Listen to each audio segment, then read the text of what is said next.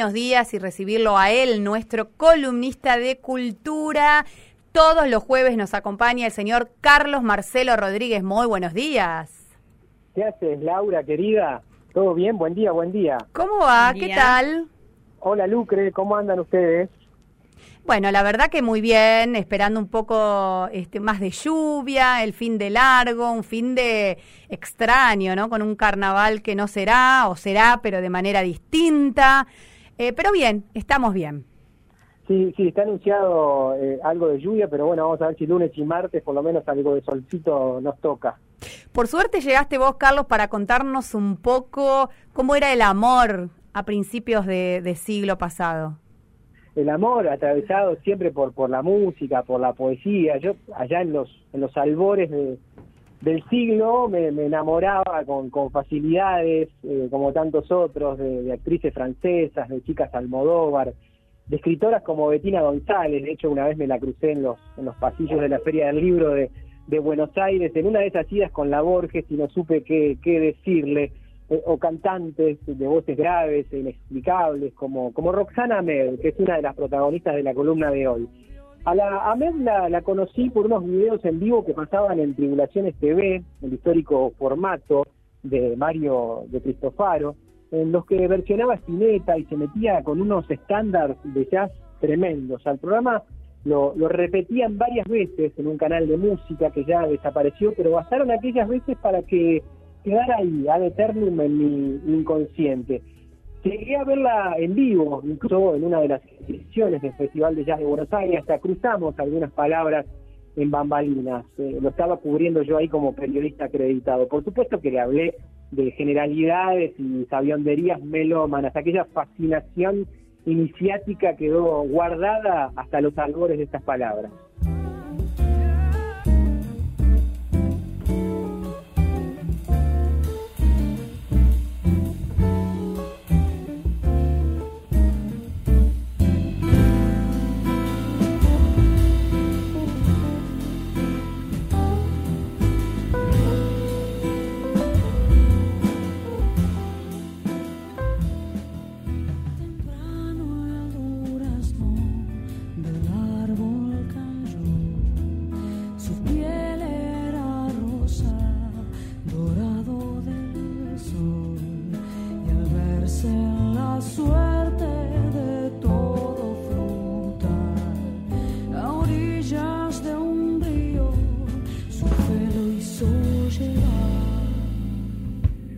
Desde entonces vuelve el cántaro a la luna y la sonoridad de Roxana Med es un trago tibio que se disfruta como se guarda una botella específica en aquel estante de la bodega. Sin ir más lejos, acabo de escuchar Tumbleweed, el film adelanto de su nuevo disco grabado junto a un verdadero Dream Team en Estados Unidos, donde está radicada hace ya varios años. Hay cierta oscuridad que parece ahí salida de una atmósfera de Tim Burton, de una diáspora castiana, de pensamientos que confluyen en la garganta dramática y poderosa eh, de ese misterio erguido en voz, que es la musa de este reporte. Son pasos tibios, quebrando hojitas de liquidámbar, son ecos rotundos de tiempo y viento. Hay algo ahí, lejos estoy de querer perderme.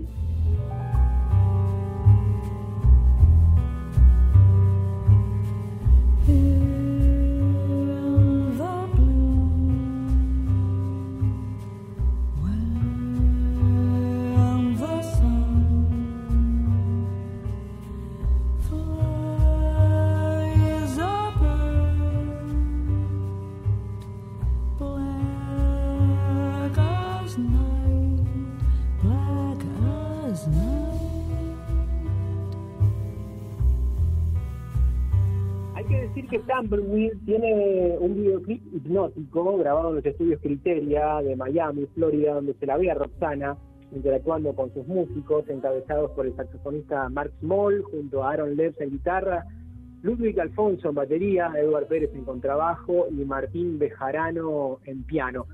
El audiovisual es hipnótico por varios motivos. Yo les recomendaría que lo busquen. El principal de ellos es que logra meterte en una biosfera muy especial donde la luz blanca tiene una morosidad que nadie extraña y todo parece nocturno y acuático. La Amel tiene algo especial al momento de sacar la voz, de expresarse, canta concentrada, ojos cerrados y con las manos va dirigiendo el viento y cuanta cuerda interna tiene que tensarse o fluir para que la sonoridad sea la más certera para el momento.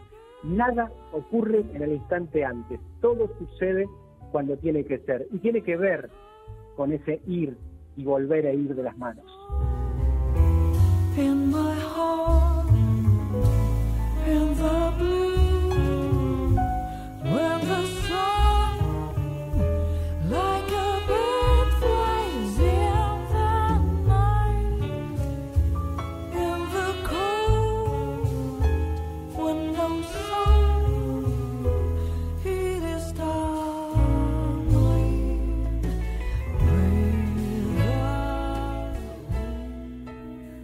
Quiroga, Oscar Wilde y Edgar Allan Poe tuvieran que coincidir en el armado de una playlist de Spotify que les mueva. Este febrero de carnaval pandémico, sin dudas estaría completo Vendrás a verte morir, el flamante opus de la banda uruguaya. Buenos Muchachos.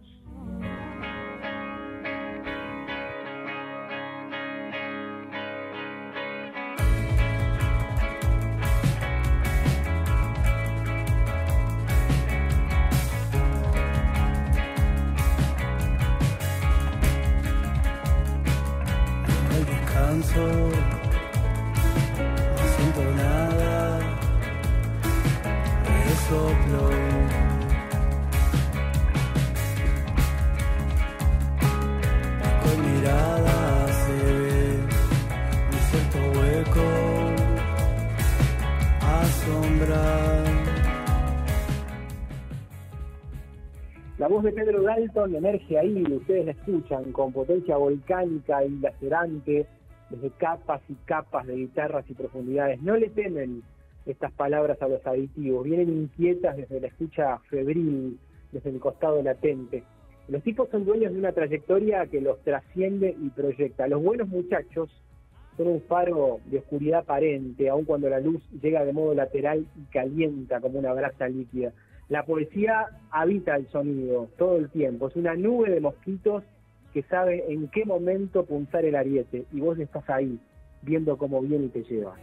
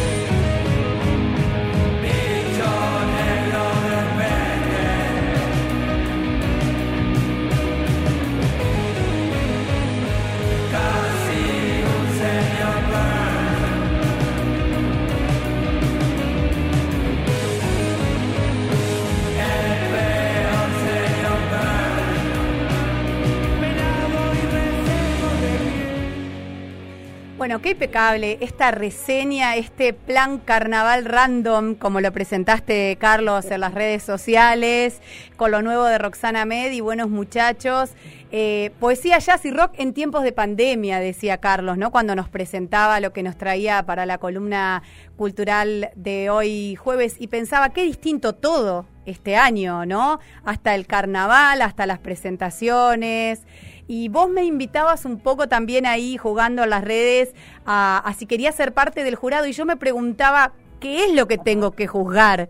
¿No? de esta columna y la verdad que inevitablemente Carlos pensaba en lo que tuviste que vivir hace unos días, que fue público, que nos enteramos a través de las redes y que la verdad que publicaste una reflexión eh, tan interesante que a mí me gustaría que me cuentes un poco por qué eh, pensabas lo que pensabas, por qué escribiste lo que escribiste, porque yo acepté tu desafío, y, pero cuando me puse a pensar qué es lo que tengo que juzgar, eh, no podía dejar de ponerme la piel de eh, tuya y de Constanza a propósito de esa situación que tuvieron que vivir eh, tan complicada. Eh, ¿Qué fue lo que pasó, Carlos? Contanos un poco y lo compartimos con la audiencia, porque vos sos un amigo y la gente te conoce y te sigue, y vos caminás por la calle y te saluda.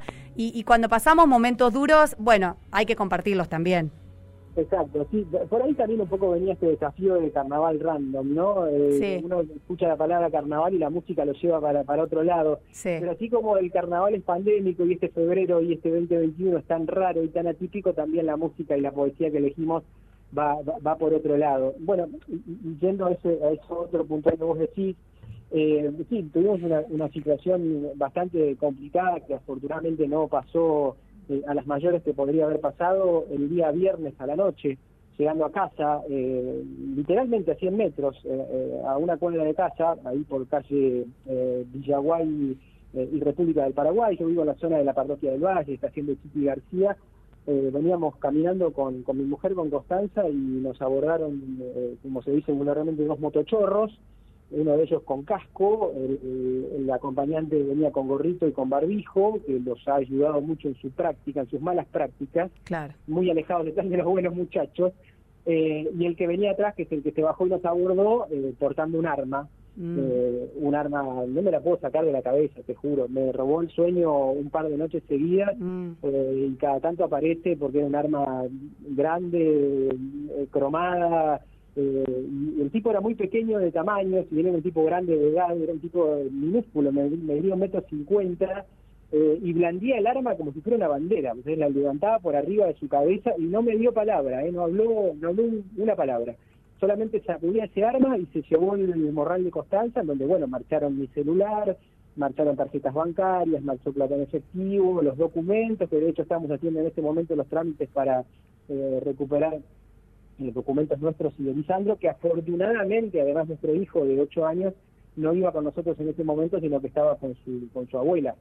Eh, son todas cosas y consuelos de tontos con los que uno se queda en el momento, ¿no? El hecho de decir, bueno, la pucha, por lo menos no estaba nuestro hijo, por lo menos no nos pegaron un tiro.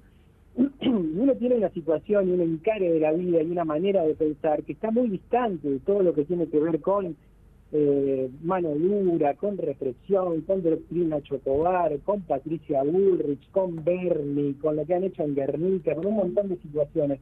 Pero te puedo asegurar, Laura, que esa noche, mientras no podíamos dormir con Constanza, elucubramos absolutamente y pensamos absolutamente todo tipo de teoría. Y había un montón de finales distintos para la situación, pero todas, todos los finales posibles terminaban con el tipo armado. Claro. Con el tipo armado amenazándote. Eh, que no sabes, eh, o sea, que, que, tu vida no depende de vos, sino que depende de un otro que aparece ahí con un arma delante tuyo, que vos que crees que haces las cosas bien, que, que, que, sos justo y que ayudás a todo el mundo y qué sé yo, y que nunca te puede llegar a pasar una injusticia, esa también te puede pasar, porque en la lotería de la crisis, lamentablemente, todos estamos en el mismo en el mismo vuelo, ¿viste? todos en algún momento nos va a tocar, y no está bueno resignarse a que eso pase desde ningún punto de vista. la verdad que tu relato es estremecedor, Carlos. Por supuesto que no es el primero y lamentablemente no va a ser el último, pero eh, creo que este planteo que vos haces a, raíz de la experiencia que lamentablemente te tocó vivir nos llega un poco de cerca a todos, ¿no? Y a todas, porque es inevitable cuando te pasa pensar de una manera distinta, al menos por un tiempo, ¿no? ¿Hicieron la denuncia?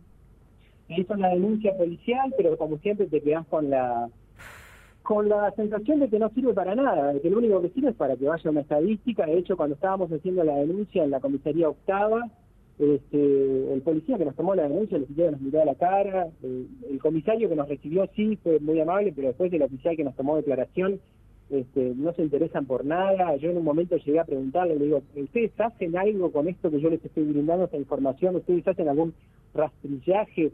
Es utópico recuperar las cosas, pero se hace algo por, por eso. Y me dice, y sí, vemos, no sé qué, queda todo ahí en la nada. Mm. Te, quedas con, esa sensación de que, de que no sirve de nada hacer la denuncia, a pesar de que sí, de que en un punto sirve porque va para, para las estadísticas. Y un llamado de atención ¿no? para las fuerzas de seguridad y para, para el municipio de Concordia, los barrios de Concordia, las zonas alejadas del centro, desde las más a las menos privilegiadas, están todas con un grave problema de, seguridad. Eh, están creciendo los casos de robos eh, violentos, armados, como este que tuviste que pasar vos.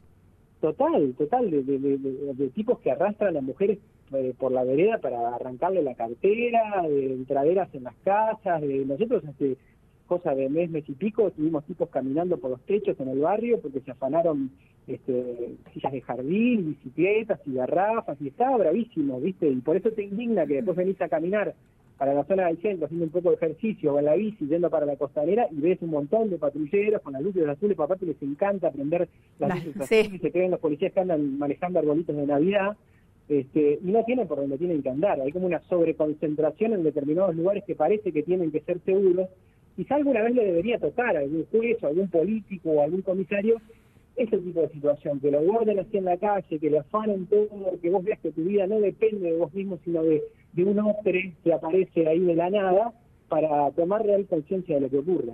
Cada vez doble la, la impotencia y la indignación, ¿no? Por un lado, la falta de prevención y de seguridad y por otro, la falta de empatía y de acción por parte de las fuerzas policiales y judiciales, ¿no? Vos estás marcando claramente estas dos cuestiones, ¿no? La sensación de, de estar desamparado y que tu vida no dependa de vos tiene que ver con las políticas de seguridad y por otro lado, cuando vas a hacer la denuncia, la falta de compromiso de investigación y de acción por parte de las fuerzas policiales. Y eh, combinadas esas dos cuestiones generan un combo explosivo que todavía a Concordia no ha llegado, pero y que creo que estamos a tiempo de frenarlo. Ahora, si esto continúa así, eh, quizás no podamos frenarlo. si a esto le sumás, si a eso le sumas el condimento clave de esto, eh, que es el, la frutilla de la torta, que es la, enorme crisis que venimos transitando, no de ahora, sino de hace un montón de tiempo, pero que se ha profundizado en las últimas épocas con la, con la pandemia, estamos ante realmente, un, es un polvorín, es complicado, ¿viste? E insisto, uno piensa de otra manera y te, y, te removés vos mismo en tus propios... Eh, orígenes y, modos de pensamiento y decís, la pucha, yo no pensaba así de determinadas cosas, pero ¿por qué esta noche que no puedo dormir eh, tengo que escuchar y aprobar que mi mujer diga qué país de mierda, ¿viste? Yo claro. que en mi vida pensé que ella iba a decir algo así y, no podés menos que comulgar, por lo menos en ese momento en donde estás dolido, en donde mirás para el costado, donde te llevaste a tu hijo a dormir al lado porque, porque bueno, porque pensaste cualquier cosa, es horrible, es horrible. Carlito, Lucrecia te saluda. Te, pregunto, ¿y en el barrio ha, pasado, digo, de motochorros, decías vos hace un mes, eh, andaban por los techos, digo, pero eh, la modalidad motochorros ahí en el barrio, ¿otros vecinos le ha pasado?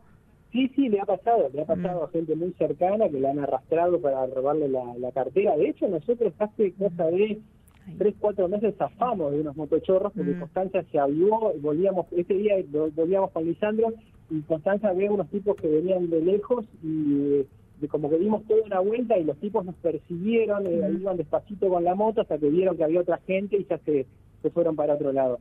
Es una zona que era muy tranquila, que seguía siendo barrio, barrio, la zona del barrio San Martín, es esto, Parroquia del Valle, Estación Chiqui García, reitero, pero que en los últimos tiempos ha, ha recrudecido y hago un llamamiento a, a, quien corresponda para que, no sé, para que manden alguna guardia, para que pase el comando radioeléctrico de vez en cuando, para que esos arbolitos de Navidad azules que vemos por el centro todo el tiempo también se acerquen a, a zonas que no están por ahí tan en el centro de la rueda. Carlos, te mandamos un abrazo enorme, más que nunca, más fuerte que nunca, te mandamos mucha buena energía, mucha fuerza y deseamos eh, con más ahínco que nunca pensar que esto también pasará. Ya lo creo, ¿viste Laura? Era carnaval random nomás. Era carnaval random nomás.